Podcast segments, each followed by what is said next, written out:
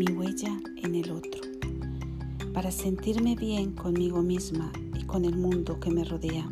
empiezo por estar en paz y mi soledad me ayuda a definir mis prioridades. ¿Cómo no pensar que mi mayor prioridad es vivir en paz conmigo misma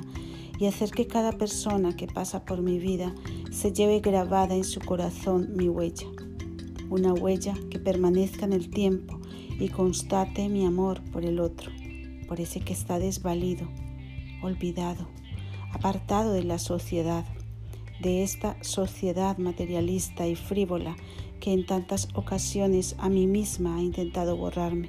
pero que no podrá, puesto que mi huella es más profunda en aquellos a quienes amo y con quienes hay un vínculo más allá de un saludo o un compartir una vida, un vínculo espiritual no terrenal, el cual nos une por siempre y para siempre.